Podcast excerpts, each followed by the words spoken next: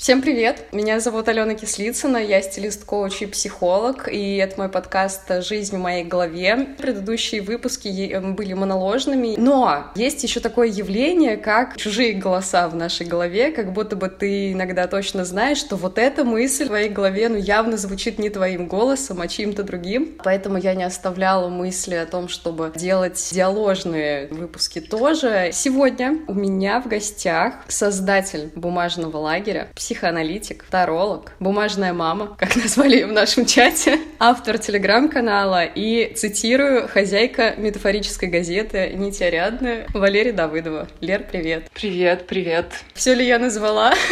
Да, все назвала. Хочу, наверное, сразу сказать, что есть распространенное название нить Ариадны. Ну, все так или иначе слышали. И у меня во всех моих этих пабликах название нити Ариадны, то есть много ниточек, как много ниточек, которые помогают выйти из лабиринтов. Множество способов выбраться из этих лабиринтов, в которые мы попадаем, независимо от того, где мы, кто мы, сколько нам лет, сколько у нас денег и какой у нас бэкграунд жизненный. Я поднимала уже тему письменных практик и вообще тему там самопомощи, ментальной аптечки так называемой. Когда я говорила о письменных практиках, несмотря на то, что я этим и занималась и до этого, но вот в этот раз я прям особенно четко, о чем я и сказала уже до этого, прям у меня, знаешь, где-то там промелькнул твой голос, потому что так или иначе эта тема сейчас связана с тобой, собственно, поэтому я решила тебя позвать. Что для тебя сейчас письменные практики? Для меня письменные практики — это тот инструмент сейчас, который есть всегда под рукой. На самом деле письменные практики — это отличный способ послушать себя, послушать свое бессознательное, что там внутри на самом деле происходит, разобраться там с этой кашей из наших страхов, сомнений, тревог, переживаний, разных идей, мыслей. Но это прям способ поговорить с собой, установить диалог со своими разными частями души, разными местами души и разными там состояниями души в том числе. Вот здесь ты сразу упомянула как раз вот про бессознательное, про вот это вот, да, то, о чем мы чуть ранее с тобой говорили еще до записи. Давай чуть-чуть раскроем эту тему, потому что все-таки ты человек прям вот очень в этой теме. То есть сейчас эта тема настолько мейнстримовая, и мне кажется, в этом, ну как бы во всем есть плюсы и минусы, да, есть какие-то крайности. Вот мне кажется, сейчас это настолько, что ли, популяризируется, хотя это такая тонкая очень тема, такая часть нашей жизни, и не все готовы готовы входить в нее со специалистом. По поводу мейнстримовости бессознательного и вообще каких-то там... Сейчас же все прекрасно знают, э, слышали слово архетип, бессознательное. Одно время, где-то полгода назад, я наблюдала супермодную тенденцию всевозможных блогеров про работу с тенью. И то, что я заметила, что это все очень сильно романтизируется.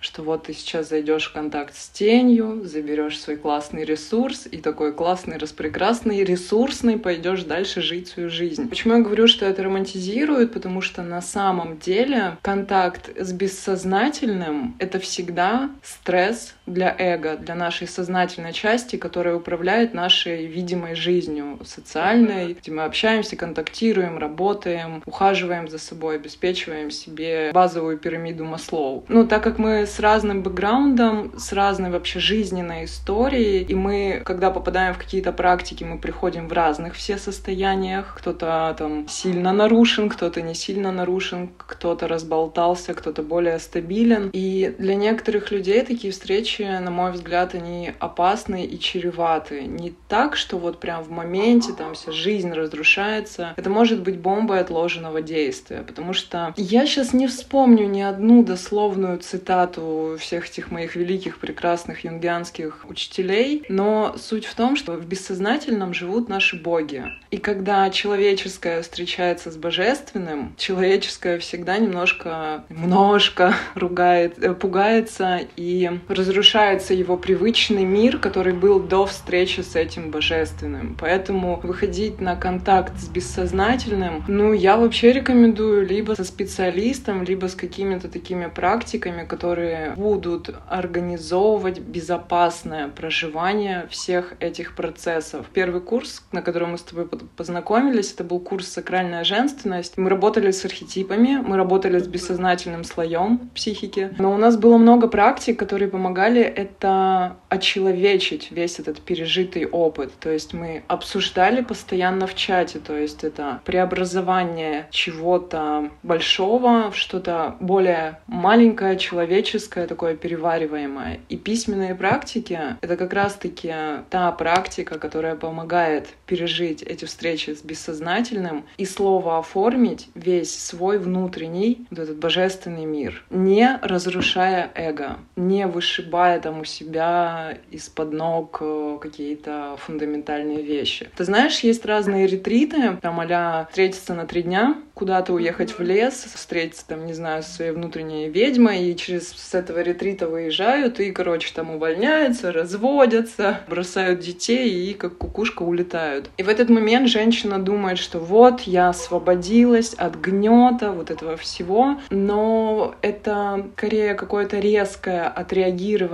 от этой большой встречи со своим бессознательным миром, где живет нам вот эта вот условная внутренняя ведьма, шаманка, богиня. Богиня Кали, это же тоже топовая богиня сейчас. Да, безусловно, это дает возможность заново отстроить свой мир, но это все можно сделать более мягко и безопасно для своей психики, потому что я все еще продолжаю наблюдать тенденцию какую-то решить быстро, резко, за три дня, хотя если мы там 40 лет копили свои проблемы, то три дня — это как бы очень малый срок. Это такой очень опасный момент. Мне нравится, как ты честно говоришь о том, что вот да, сейчас плохо, вот да, я сейчас в этом там нахожусь, или там вы в этом находитесь, но давайте это вот поживем. Ну, то есть в этом нет ничего такого, потому что соцсети как бы изначально как будто бы о том, чтобы показать как раз-таки вот эту лучшую, что ли, какую-то нашу а там, вот я сейчас показываю пальцами, кавычки, но по факту это как будто бы вот закрывать глаза или там прятаться, опять же, убегать вот это вот, то есть какие-то крайности, типа я тут жил совсем не своей жизнью, а теперь-ка я поживу своей жизнью, я же вот что же я зря копил денег или что я зря воспитывал и растил детей, ну, в общем, да, какая-то другая крайность, как ты правильно говоришь, после какого-то короткого периода это какая-то вот эта первая эйфория, я вот на, этой, на этих вот первых своих эмоциях куда-то там побежала чего-то решать. Как у тебя вообще, э, всегда ли у тебя была такая любовь, что ли, с языком, или, может быть, ее и нет, и мне так кажется, потому что у тебя твои слова в большей степени письменный язык, потому что как раз-таки его я в первую очередь и читаю, смотрю, насколько тебе близок именно письменный язык или устный, или как это вообще для тебя работает, или это была любовь с первого взгляда, или это, знаешь, была какая-то кровавая битва? Тебя, вот в частности там твой телеграм-канал, э, я прям читаю, и мне это очень нравится. Это не просто складывать буквы в слова, это прям как будто бы каждому слову давать новую-новую жизнь. Как, как у тебя вообще отношения с языком, в частности, с письменным и с устным? Пару лет назад я любила шутить про себя, что пишу я лучше, чем говорю. Но регулярные тоже какие-то проекты, курсы, где мне приходится много рассказывать, они тоже разболтали мою и устную часть. Слово люблю, уважаю. Это настолько мое, что мне кажется, даже если у меня заберут все, у меня останется слово, и этим словом я смогу выжить, что-то там заново себе отстроить жизнь, создать э, новый Вавилон. Я не заканчивала никакую там филфак, ничего подобного. Я не особо любила русский язык в школе, не любила литературу. У меня, знаешь, нет за плечами там миллион прочитанных книг, но я читала, естественно, там с запоем, как бы свои там любимые истории какие-то. Но какой-то вот такой прям фанатичной любви писательству и к русскому языку у меня никогда не было.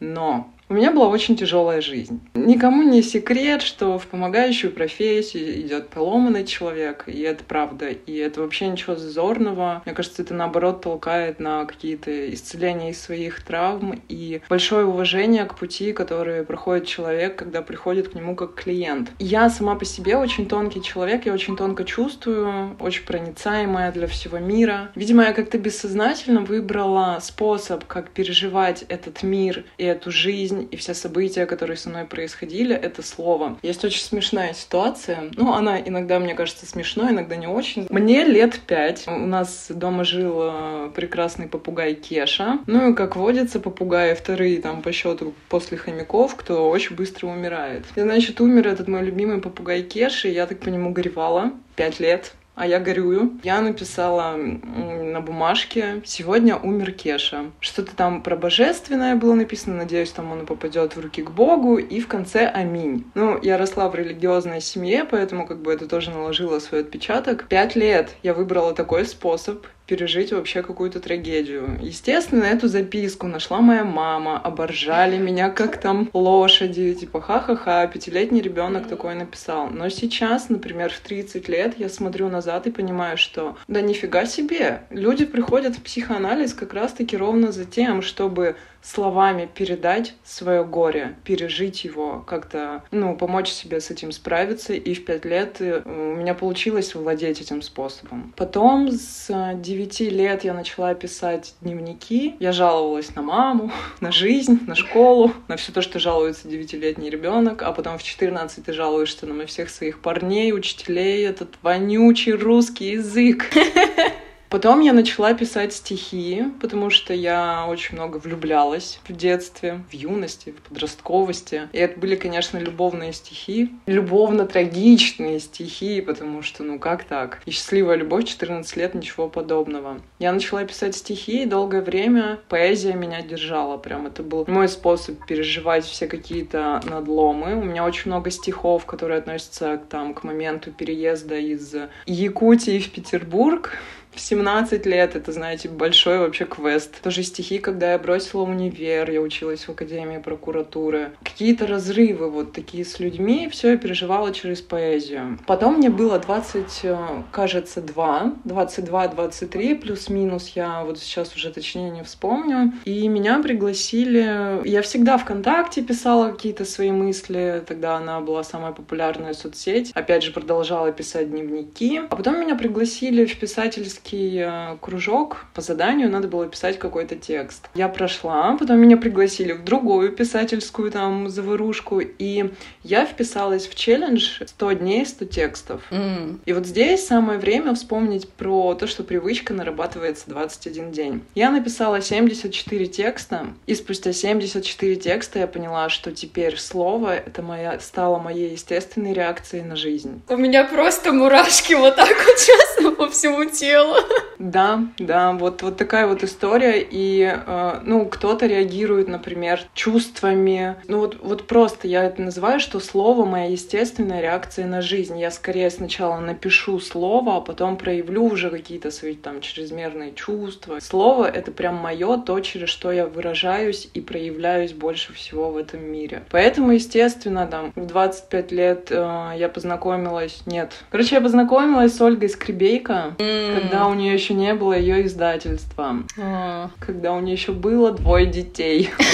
четыре, а у тогда было двое. Я тогда жила в Перми, мы с ней познакомились. Я была какое-то время ее помощницей, я помогала вести там ее соцсети. Потом я редактировала тексты, что-то еще. И потом, когда она запустила свое издательство, начала выпускать свои блокноты по письменным практикам, она приехала в Питер, э, я помогала организовывать ей встречу питерскую. По-моему, по-моему, я была вообще первой ведущей из э, всей ее школы сейчас письменных практик. Вот этого я точно о тебе не знала, и это просто кайф. В начале этого года я помню, что ты поднимала тему, я ни от кого еще такого не слышала, ты как э, сама там психоаналитик поднимаешь тему, как это модно, не ресурсности, да, там специалиста. Вот пойдете ли вы к такому человеку, когда вы понимаете, что он там проживает какой-то свой период? Я думаю, это эта женщина прекрасна. Она смогла просто, не знаю, ну то есть для меня это один из каких-то моментов настолько уязвимых во всеуслышание сказать, что у меня такой-то момент, при этом поднимать вопрос, чтобы, ну, вообще как бы он вообще возникает в головах у людей, которые идут искать там психолога. Весь путь, который ты описываешь, кстати, я тоже еще не знала того факта, что ты с севера-севера, получается. Да. Где ты родилась? Я родилась в городе Нейрунгре, и про этот город ходит легенда, что это раньше раньше было кладбище, куда приходили умирать большие северные животные. Поэтому переживание северной смерти, как метафоры там трансформации души, вот мне кажется, это вообще очень оттуда идет. И получается, что вот эта вот вся твоя, ну так называемая письменная история, да, вот с языком, что из этого, можно ли что-то из этого назвать письменными практиками? Например, еще в бумажном лагере ты поднимала тему с дневниками. Есть дневники, есть письменные практики, а где-то эта тема, может быть, идет совместно, как у Оли, например, да, блокноты с письменными практиками. Где вот эта разница, где эта грань между, что можно назвать письменной практикой, как вот, как ты это разграничиваешь? Может, какие-то критерии или как? Вообще, в своей личной голове, в своем личном мире я все называю не очень поэтичным словом писанина. Написать пост — писанина, написать дневник — писанина, выложить э, пост в группу — тоже писанина. Есть, конечно же, какое-то условное разделение. Когда мы пишем в дневник, то чаще всего мы там обычно описываем свой день, либо описываем свои чувства, что-то произошло, какие-то важные события, то, что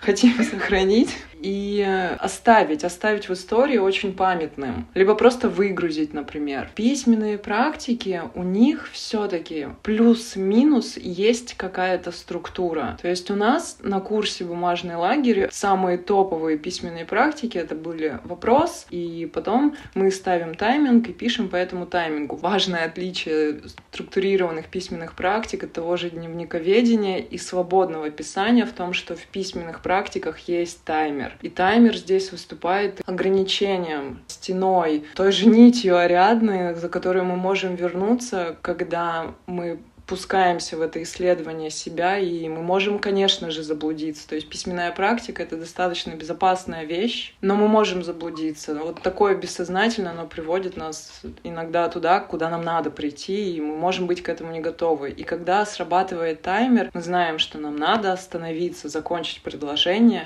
и остановиться. И потом, может быть, спустя какое-то время мы уже возвращаемся к этому вопросу, его додумываем, дописываем и что-то делаем. А еще какое я вижу отличие. Свободное писание, давай условно так это назовем. Там, uh-huh. Это дневник, посты, все наша рефлексия. Кстати, по поводу слова рефлексия. Я тут докопалась до училки по русскому языку и говорю, блин, как правильнее, рефлексия или рефлексия? Ну, потому что рефлексия как-то звучит очень, ну, на мой взгляд, очень жестко. Значит, она сказала мне, что можно и так, и так. Как творог и творог, короче, новые правила. Да, да, свекла и свекла, вот что-то из этого формата. В общем, свободное писание, когда изнутри наружу мы просто достаем свои внутренние смыслы. И мы пишем, пишем, пишем, и изнутри мы наружу вытаскиваем наш внутренний мир. Письменные практики, они работают наоборот. Когда снаружи, ну то есть в свободном писании стимул выходит изнутри, происходит изнутри, а в письменных практиках приходит стимул извне, и это запускает наше погружение внутрь. Здесь такая штука, что этот стимул извне приходит, мы уходим внутрь, но но благодаря тому, что мы пишем это словами, мы возвращаемся обратно во внешний мир. Мы не зависаем внутри себя,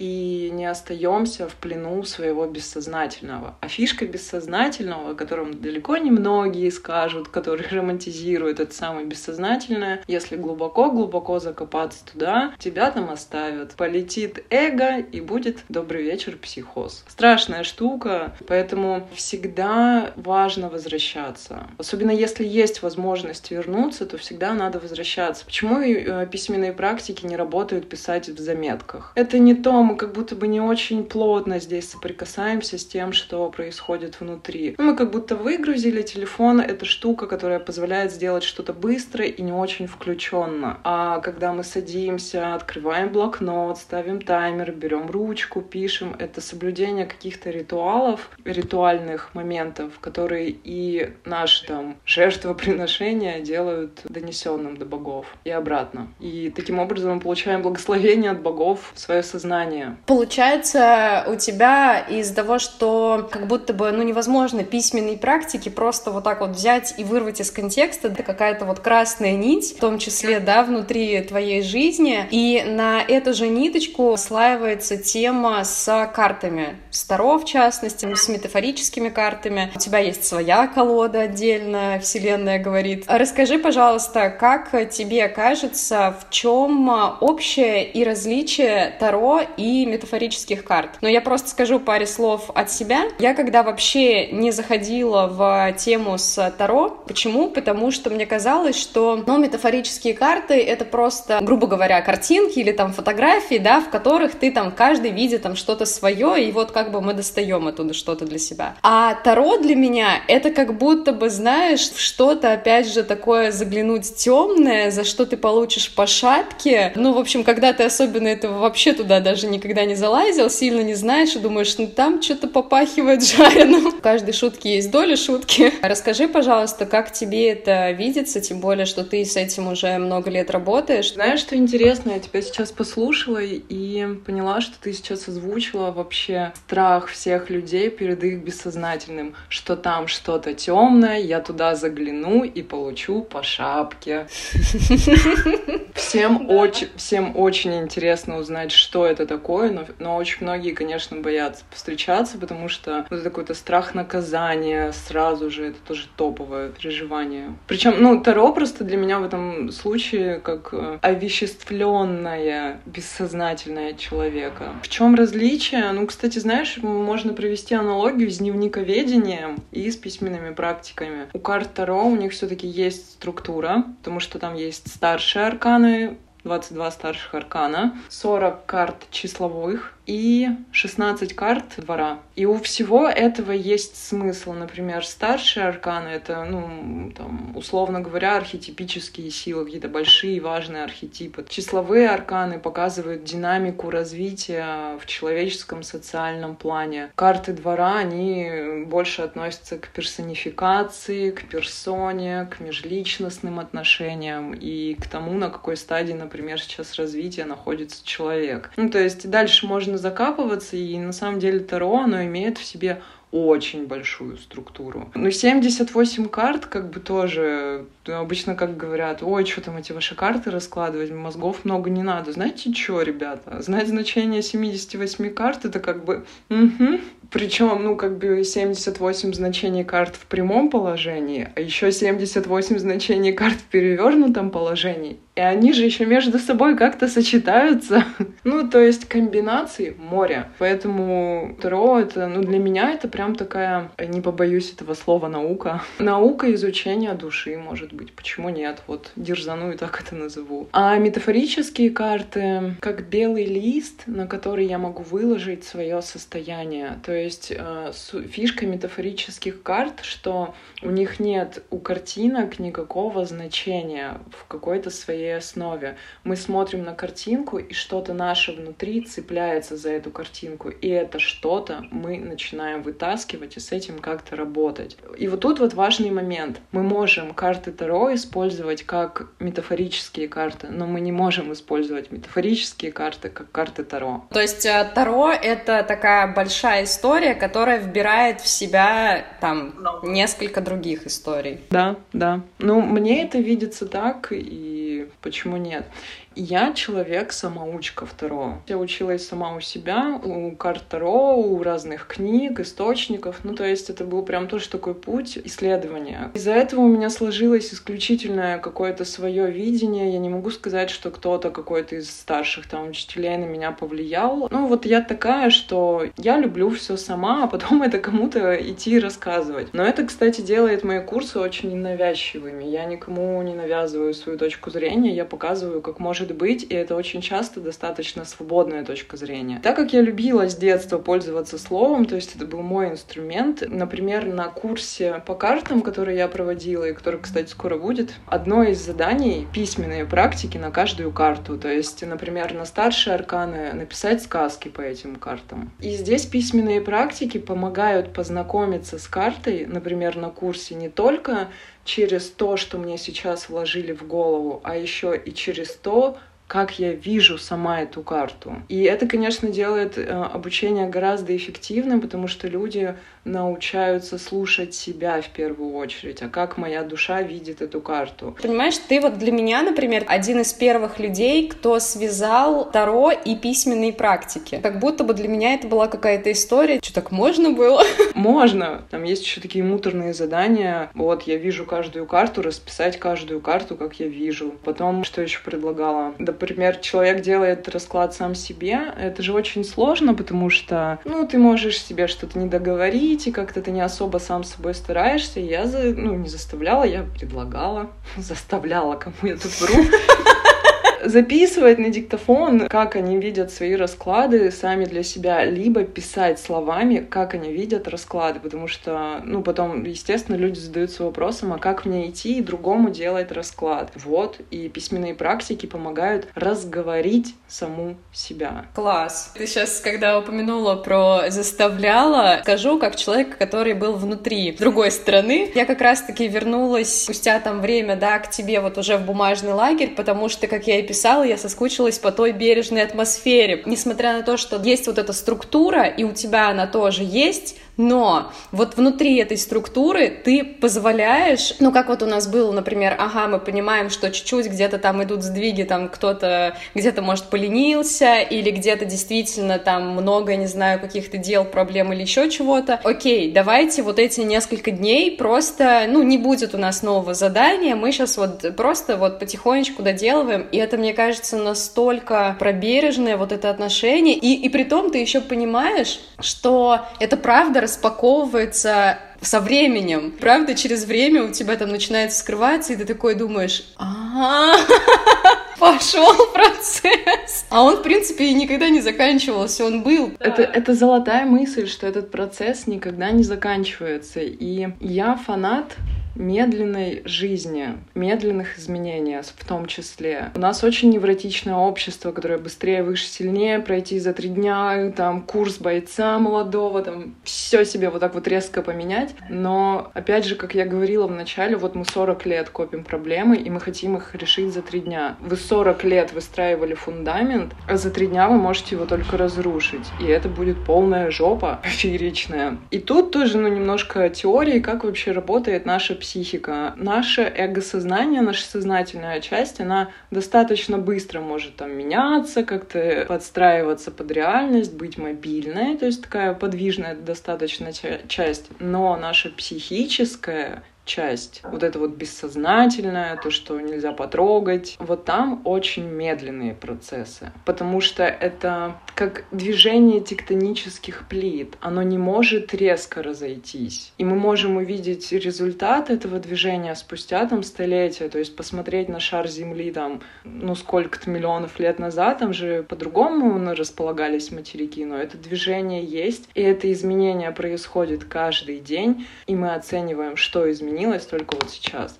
Ну и, соответственно, на курсах я вообще никогда не ставлю в задачу вот прям там улучшить свою жизнь. Да, мне кажется, я ни в каких вообще проектах не ставлю в задачу вот это вот красиво, дорого, богато, супер ресурсно, распрекрасно, супер женственно, улыбающийся. Нет. Я скорее всегда болею за то, чтобы признать свою жизнь такой, какая она есть, и вообще как-то с ней состыковаться. Мне кажется, у тебя как раз фишка, потому что это супер привлекательно, но вот для меня уж точно, потому что вот как раз-таки сильнее, выше, быстрее. Это было, наверное, в начале, когда соцсети там сильный какой-то оборот набирали, и вот все такие, да, да, давайте, мы будем там продуктивными, классными. А потом, когда вышла на первый план там тема выгорания, и все такие, да ну нафиг ваше сильнее, я так устала, дайте я, пожалуйста, посижу. И когда приходит человек и говорит, это нормально, что ты хочешь полежать, пожалуйста, не надо себя пинать под зад, потому что оно и есть, вот она, эта жизнь, правда. То есть мы хотим что-то из себя там как-то вылепить, мы хотим себя найти. Ну, вот эти вот все тоже фразы, которые сейчас переворачиваются с ног ног на голову. И сейчас все такие, блин, а жить-то когда? Ну, правда. То есть в какой-то момент ты понимаешь, что ты там живешь по какому-то плану. Это в целом неплохо, не хорошо. Опять же, там есть какое-то у тебя расписание. При этом ты понимаешь, что в это, внутри этого плана ты можешь как раз жить. Это и есть твоя жизнь. Это такая история о том, что, вот честно скажу, я не шла за розовыми бабочками. А их и не было. Там даже не пахло этим, вообще даже рядом не лежало. Я помню, что я прочитала просто название, я говорю, я тогда еще не сильно долго на тебя была подписана, и, по-моему, я даже тебе еще как-то ни разу не писала в личку, ну просто вот что-то смотрела, там читала, и такая сакральная женственность. И я просто, я среагировала на слово женственность, потому что, ну, опять же, это актуально, и в частности для меня, потому что я тоже такая всегда какой-то мальчишка, боец, там все дела, и хотелось там, типа, так, женственность, что это такое, ну, вообще нащупать как бы. Я вот с разных сторон для себя как раз это нащупывала. С другой стороны, я увидела вот это определение сакральное, и я вот просто сама для себя среагировала на то, что что это для меня ассоциативно. Это что-то, что такое камерное. И второй момент ассоциативно, это сакрал, как, знаешь, типа голос, говорить. Голос просыпается, и ты начинаешь вот эту свою женственность, свою женщину выговаривать. Но в целом, честно скажу, это какой-то был прыжок веры, ну вот с моей стороны. Когда я уже такая шагнула туда, и когда у нас все это началось, и примерно, наверное, где-то к середине первого месяца я такая, ну, капздец!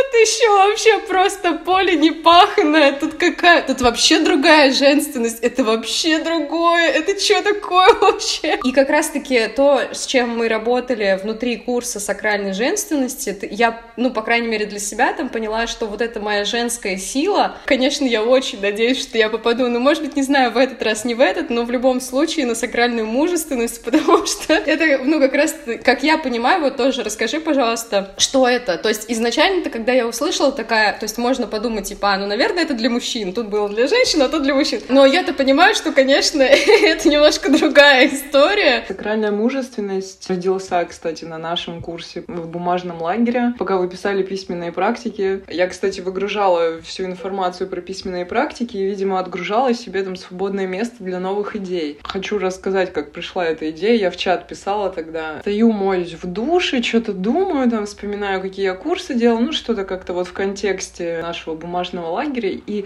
просто вдруг, как будто бы из ниоткуда, из бессознательного, приходит идея. Вопрос такой вообще, а почему курс по сакральной женственности был, а по сакральной мужественности не был. И тут, наверное, надо немножко рассказать, что так как я юнгианский психолог, то есть я прям следую стопами Юнга, очень уважаю его труды, путь и, и так далее. Юнг вел понятие анима-анимус. Анима — это женская часть внутри мужчины, анимус — это мужская часть внутри женщины. Курс, вот эта сакральная мужественность, он будет про работу со своей внутренней мужской частью. И это что в, там в, послед... в последующем будущем приведет к внутренней какой-то интеграции мужского. Это не значит, что все отрастут на ментальные яйца и вот это все. Это значит, что я буду принимать своего внутреннего мужчину и что я буду чувствовать себя более целостно, уверенно, стабильно, безопасно, мощно, сильно. Все хотят положиться на плечо мужчины, но давайте как бы поищем внутреннее плечо своего внутреннего мужчины. Мне кажется, он тоже заслуживает того, чтобы на него положиться. Но если бы все было так просто, типа я отрыла внутреннего мужика, доверилась ему, ну, классно, все, синтез случился, я такая все уверенная. Ну, все, конечно же, гораздо сложнее, потому что наши внутренние мужчины находятся во власти там каких-то патриархальных установок, которые переданы нам от мам, от бабушек. То есть это скорее даже влияние не наших отцов и дедов, а именно влияние мам и бабушек, потому что внутри них тоже жил этот анимус, который захвачен патриархальностью. И курс скорее будет направлен... Вот если, например, на сакральной женственности мы знакомились с разными гранями своей этой сакральной женственности,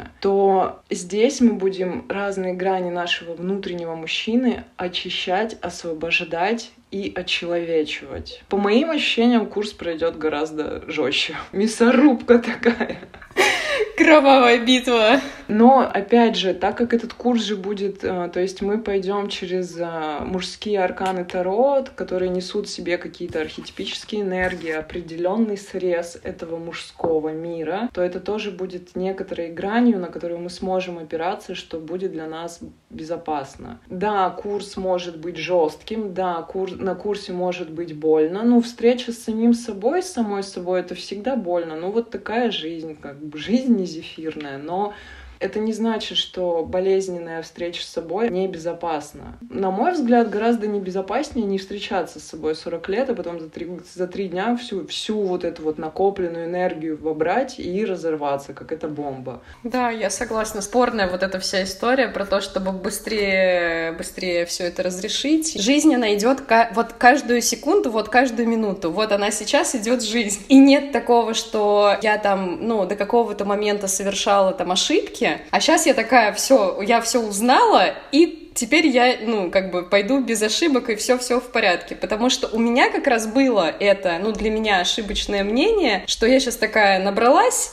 там, инструментов каких-то, да, сил, и все, теперь у меня классно. И в такие моменты случаются спады, потому что ты думаешь, неужели все зря? Ну вот неужели ты все это делаешь, а все равно какие-то ошибки приходят, а все равно что-то такое происходит. Ты думаешь, да что такое? Да когда уже начнется эта жизнь, когда не будет ошибок, когда все будет, как ты говоришь, классно, розово, и вот это все. Спойлер, никогда. Никогда, да. Потому что она и есть жизнь, и это не значит, что она какая-то не такая плохая, ошибочная или еще что-то. И мне, конечно, очень хотелось, опять же, и с тобой пообщаться, и о тебе рассказать сказать. Такие, мне кажется, люди должны говорить об этом. И это не про популяризаторство, это просто о том, что, ребят, есть вот такая вот история, есть вот такая вот страна. Вот есть там, ну, в частности, письменные практики. Приглашаю там в свою комнату, в свой чатик вот с такой вот атмосферой комнату боли. Там больно, но там а, в том числе жизнь. Ну, то, то есть там в том числе это все вот так вот, как оно есть. Это не о том, чтобы, знаешь, как это мазохист, сделать себе больно ради боли, а это о том, что просто сказать, о, привет, ты моя боль, класс, ну все, давай, погнали, будем что-то делать или не будем что-то делать, потому что и так, в принципе, наверное, нормально кому-то. И, наверное, потихонечку заканчивая, я как стилист сейчас уже не могу пройти мимо этой темы, ну, то есть чего-то внешнего, внешнего. Мы тут все много-много о внутреннем в большей степени и внешнее именно, опять же, там ради внутреннего, чтобы это все, как ты говоришь, обратить наружу. Но все же, если мы говорим, например, об образе внешнем, типичном, что ли, таролога, например, отдельный образ, и отдельный образ психолога, как будто бы есть какие-то уже сформированные образы, мне сейчас какие-то штампы пойдут, типа там с татуировками, с проколотым носом, с там, не знаю, еще, ну то есть с чем-то таким, тебе как, как будто бы кажется, что ну нет, ну это явно что-то человек какой-то не такой, это что за психолог такой, это что за таролог такой, какой-то нетипичный, что-то здесь странненькое. И знаешь, как мне однажды один знакомый мой сказал, Лена, ну ты же понимаешь, что там твои татуировки, это там вот что-то такое. Дай комментарий, пожалуйста, по этому поводу. Есть ли какое-то в этом случае типирование для тебя, и на что там обращаешь сама внимание? Вопрос, а материться можно в чате? Я, наверное, сейчас себя называю женственная распиздяйка. Я спокойно сочетаю платье кроссы, но это сейчас все делают, в принципе, никого не удивишь. Не могу зайти ни в образ типичный, ни психолога, где это там, не знаю, кабинет с книжками, очки, вот это вот такое серьезное надменное лицо. Да и таролог я тоже так себе там, вот это вот я не зажигаю какие-то свечи, там, шары, еще что-то. Ну, просто вот какая-то женственная, солнечная распиздяйка. Вот так вот. Вот так это могу назвать. Женственность, наверное, вся моя проявляется это в длинных волосах, которые чаще всего никуда не собираю. Мама в детстве меня всегда ругала, говорит, тебе начинаешь косы плести, а ты дергаешься, убегаешь, вечно лохудрой бегаешь. В общем, 30 лет до сих пор бегу. Наверное, в одежде я также показываю свою свободу и, и ту свободу, к которой может прийти каждый через курс, через личную терапию, там, через письменные практики. Для меня идея вот этой внутренней свободы, то есть не вот это «я там не прогнусь под государство», нет, нет, а свобода от чужих проекций, от влияния там чужих ожиданий, когда я принадлежу только себе, и моя жизнь принадлежит только мне, и я правлю своей жизнью. Вот в этом свободу я вижу. И, наверное, через одежду я пытаюсь ее как-то тоже транслировать. Я очень люблю оверсайз. У меня куча рубашек там XXL размера. Я хожу спокойно на э, очные сессии там у себя в Питере, и нормально все. Никто еще не сбежал от меня. А есть какие-то любимые вещи у тебя? Ну, прям такие, не знаю, там топ две-три вещи, которые прям вот никогда не уйдут из твоего гардероба. Ну, как это, никогда не говори никогда, конечно, но вот сейчас, по крайней мере, это прям какая-то любовная любовь. Это кроссовки, вообще любые кроссовки. Просто кроссовки. И есть абсолютно любимейшая рубашка, голубая, в разноцветную линейку, ну, это линию. Она тоже XXL размера, мужская. Очень люблю, постоянно хожу в ней на работу. Вот сейчас здесь на морях на ней гуляю, вечером одеваю. То есть прям любимая рубашка. Ну и будем честны, девочки и мальчики, это очень сексуально.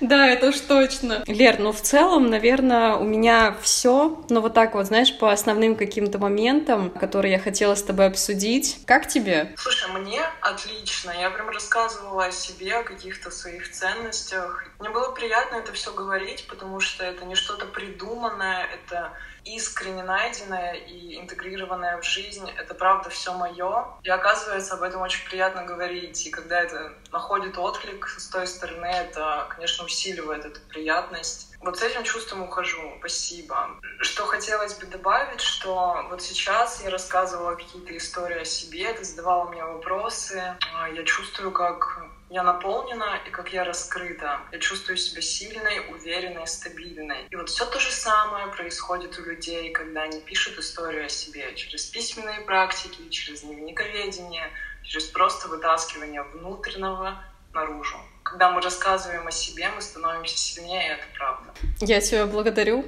Потому что я, честно, вот несмотря на то, что это далеко не первая там моя такая встреча, интервью, но у меня все равно, у меня всегда какое-то такое небольшое волнение, ну как бы здоровое, оно всегда присутствует. Но я точно была уверена, что даже если мы ничего в итоге у нас там не получится еще что-то, но все равно мы как-то вот хорошо о чем-то поговорим, даже там пусть 20 минут, но что-нибудь мы с тобой обсудим. А тут я просто уже смотрю на время, а у меня все внутри, понимаешь, у меня все больше и больше дальше хочется говорить, и больше вопросов, но я понимаю, что просто, опять же, как и в любой там какой-то практике, как и здесь у нас, все равно надо где-то поставить точку, надо где-то остановиться, и, ну, мне было очень комфортно, и мне было очень приятно, как и всегда, и правда, ну, не зря, знаешь, вот даже и то, что выражается у тебя в одежде, вот как ты сейчас говоришь, вот это внутри такая хрупкость, потому что ты сама такая тонкая, стройная, сверху мужская рубашка, такая сильная, мощная, мощная, вот эти как будто все твои практики, все твои курсы, все, что ты делаешь, это вот такая, ну, внешне, что ли, мощь. Класс. И это было очень классно. Если вам нравится мой подкаст и вы хотите его поддержать, то можете сделать это на той площадке, на которой вы слушаете подкаст. Поставьте оценку, подпишитесь и репостните этот выпуск в любую удобную для вас соцсеть. Это очень поможет подкасту быть услышанным большим количеством людей. Услышимся.